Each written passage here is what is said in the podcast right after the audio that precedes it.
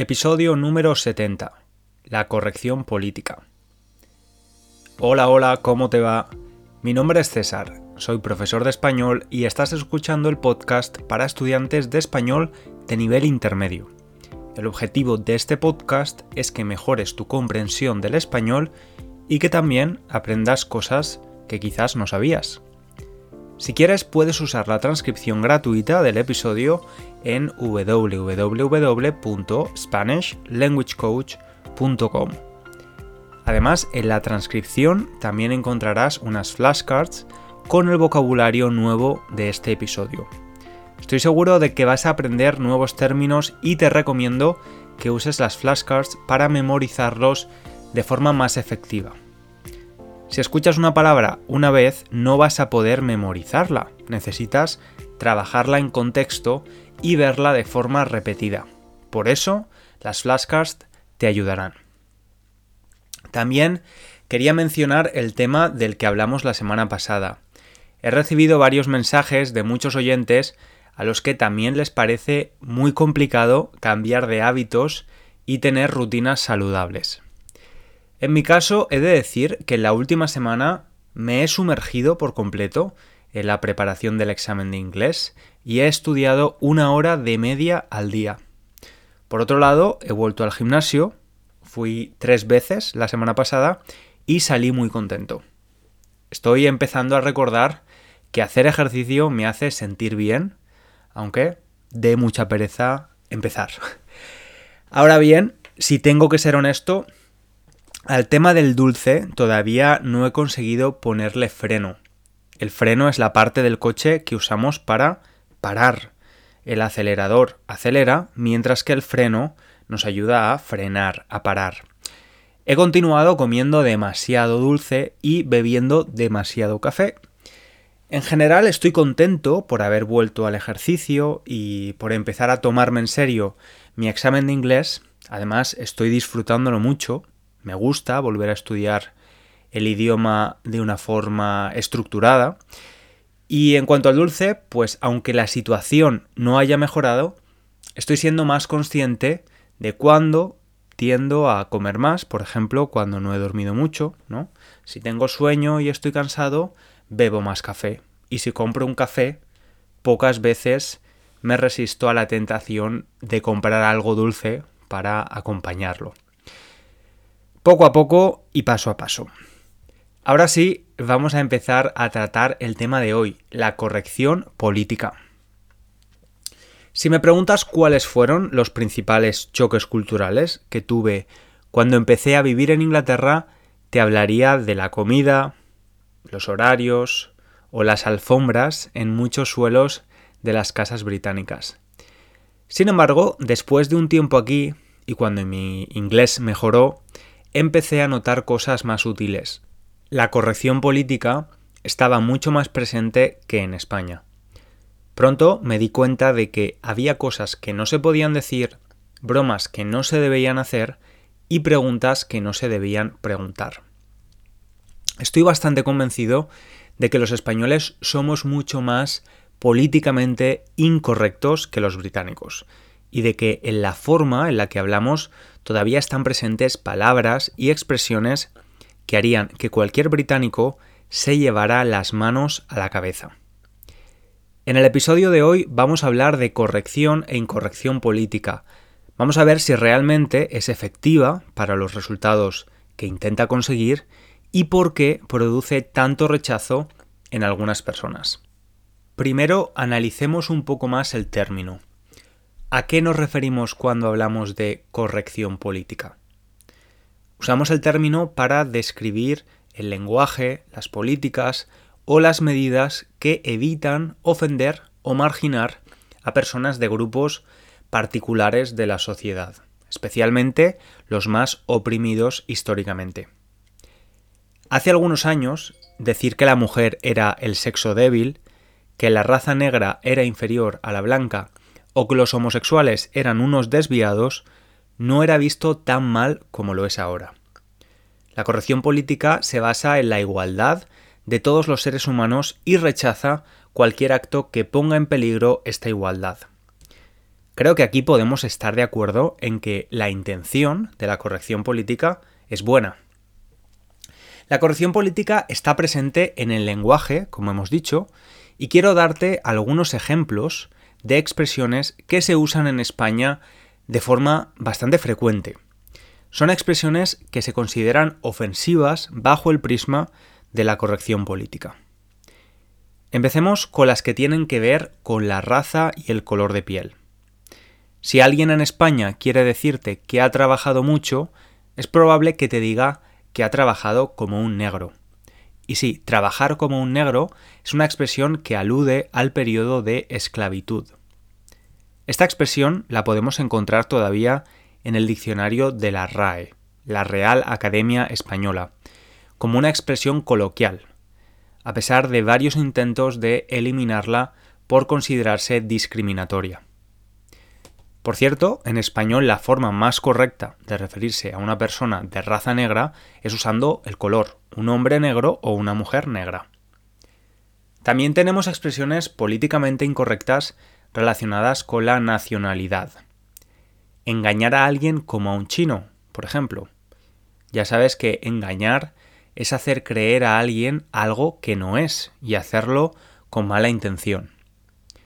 Al parecer, esta expresión está relacionada con la esclavitud también. Muchos culíes chinos fueron voluntariamente a Perú a trabajar, sin saber que las condiciones que les habían prometido no eran reales, es decir, que habían sido engañados y se iban a convertir en esclavos.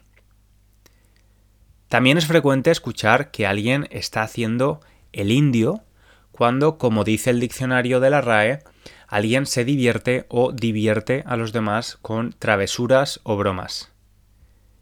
Si hablamos de religiones, también hay expresiones que ponen en evidencia la falta de corrección política del español actual.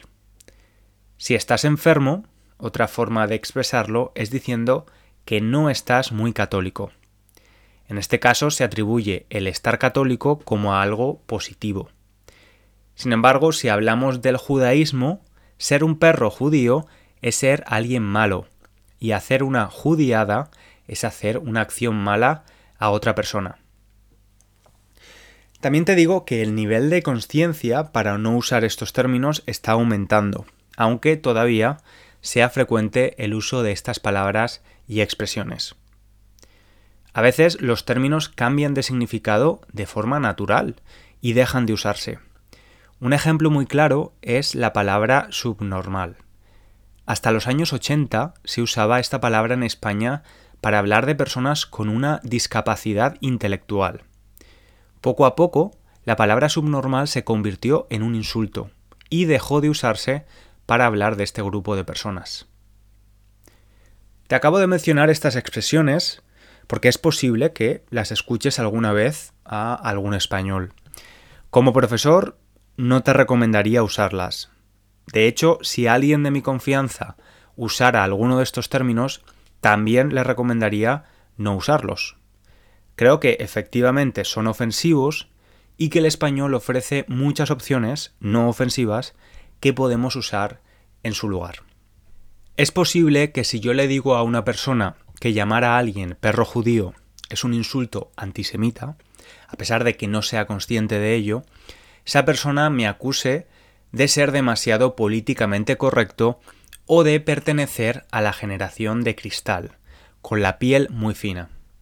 También se está usando mucho el término ofendidito, que sería la alternativa en español a un snowflake en inglés. La pregunta a la que quiero responder también es, ¿puede la corrección política provocar el resultado contrario a lo que busca? Es realmente efectiva. Recordemos que lo que busca es la defensa de igualdad entre personas y la protección de grupos discriminados. Preparando este episodio, he encontrado un artículo muy revelador sobre este tema de dos investigadoras del LSE, London School of Economics. En el artículo, las investigadoras se cuestionan si la corrección política puede ser un lastre un peso para la verdadera diversidad, igualdad e inclusión en el trabajo. Su primera conclusión es que la corrección política provoca cambios, pero son superficiales. Las personas responden a la corrección política de diferentes formas, y las personas que se rebelan contra ella lo hacen por dos motivos. El primero es que las personas queremos afirmar y compartir nuestros pensamientos individuales y tener el derecho a elegir libremente. En otras palabras, no nos gusta que nos digan lo que tenemos que hacer o decir. Somos como un eterno adolescente. La segunda es que tenemos miedo a la contaminación de la información, tenemos miedo a que nos engañen. Hay personas que se cuestionan por qué las ideas que antes eran válidas, las que les enseñaron hace años en casa o en la escuela, ya no lo son, han cambiado. Como ejemplo de esto tenemos el cambio de consideración de Plutón. En 2006, la Unión Astronómica Internacional dejó de considerar Plutón un planeta. Algo tan insignificante como esto para la mayoría de personas supuso un verdadero dolor de cabeza para personas con resistencia al cambio. No entendían que si ellos habían estudiado en el colegio que los planetas eran Mercurio, Venus, Tierra, Marte, Júpiter, Saturno, Urano, Neptuno y Plutón, este último ya no estuviera en la lista. Estas dos razones por las que algunas personas se rebelan al cambio tienen el mismo origen. Tenemos la necesidad de tener la razón. Otra cosa a considerar es la influencia de la corrección política en el discurso y en el pensamiento de una persona.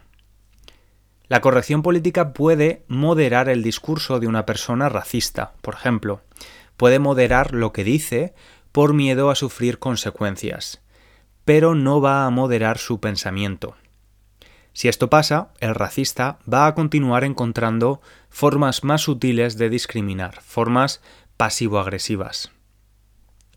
¿Cómo podemos entonces acercar posturas? ¿Cómo podemos tener conversaciones con personas con pensamientos que consideramos discriminatorios u ofensivos? Bueno, pues por supuesto los dos lados tienen que poner de su parte, contribuir y hacer un esfuerzo. Primero tenemos que acabar con el nosotros contra ellos. Ya vimos en el episodio número 59 que esta posición es el primer paso para generar odio. Acercar posturas no es fácil, y va a necesitar de un alto grado de humildad por los dos lados, reconocer posibles limitaciones de nuestros argumentos, tener una disposición real a escuchar y usar la persuasión y la influencia en lugar de la presión. Presionar puede hacer que alguien cambie su discurso, pero no lo que piensa. La educación para esto es clave. Acciones como el Black History Month acercan a los ciudadanos realidades que pueden que no conozcan y lo hacen a través de la educación. Es verdad que este tipo de acciones tampoco están exentas de polémica.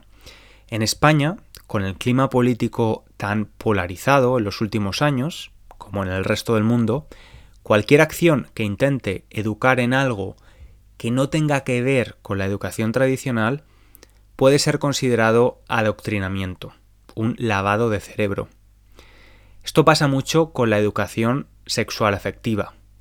Hay padres que piensan que hablar a sus hijos de temas relacionados con el colectivo LGTBI es adoctrinamiento y que se intenta lavar el cerebro de los más jóvenes con una ideología específica. Yo creo que no puedes adoctrinar una realidad. No entiendo la resistencia de algunas personas por conocer la realidad de personas que no son como ellos. Como digo, la cuestión no es fácil. Yo creo que la corrección política tiene que ir acompañada de algo más sustancial. No es útil que un gobierno diga que cierta palabra no es políticamente correcta porque es ofensiva para un determinado colectivo si luego no hace nada para mejorar la vida de ese colectivo discriminado, si no hay políticas que lo acompañen. Y hay algo también que me continúo preguntando. ¿Hasta cuándo hay que tener determinadas conversaciones? Hemos visto que es necesaria la comunicación y el acercamiento de posturas si queremos solucionar problemas de discriminación de una forma profunda y real. Pero ¿hasta cuándo? A día de hoy a nadie normal se le ocurriría cuestionar si la segregación racial en Estados Unidos es una buena o mala idea. Estas leyes se dejaron de aplicar a mitad del siglo pasado. ¿Hasta cuándo voy a tener que defender en España la validez del matrimonio homosexual? Hace ya 16 años desde su aprobación. Y ahora, el tercer partido político más votado en España, un partido de ultraderecha, quiere dar un paso atrás, negando este derecho. Me pregunto de verdad hasta cuándo será necesario tener determinadas conversaciones. Al hacerme esta pregunta también me hago otra. Pienso que si niego a alguien la opción de cuestionar el matrimonio homosexual, por ejemplo, estoy limitando su libertad de expresión. Esta es precisamente una de las críticas más comunes a la corrección política. La libertad de expresión es un derecho fundamental. Todas las personas tienen derecho a la libertad de pensamiento, conciencia, religión, opinión y expresión. Sin embargo, este derecho puede tener algunas restricciones para asegurarnos de que no entra en conflicto con otros derechos como, por ejemplo, el derecho a no sufrir discriminación. Dios mío, siento que acabo el episodio con más preguntas que respuestas, pero la verdad es que es un tema complejo. Lo único que tengo claro es una cosa, y es que la empatía no hace daño a nadie no es mala ni para los defensores de la corrección política ni para sus detractores. Reflexionando sobre el lenguaje políticamente incorrecto, con el que he crecido, creo que sí ha tenido un impacto negativo en mí.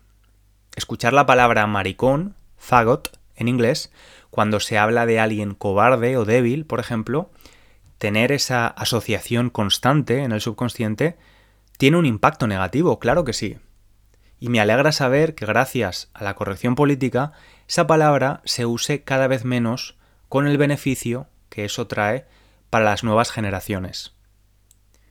¿Por qué no podemos usar la palabra cobarde o débil para hablar de alguien cobarde o débil, en lugar de asociarla con un colectivo, atribuyendo este significado negativo a un grupo de personas? Si queremos ser más creativos, podemos usar otros sinónimos de cobarde como gallina, miedica, cagado o flojo.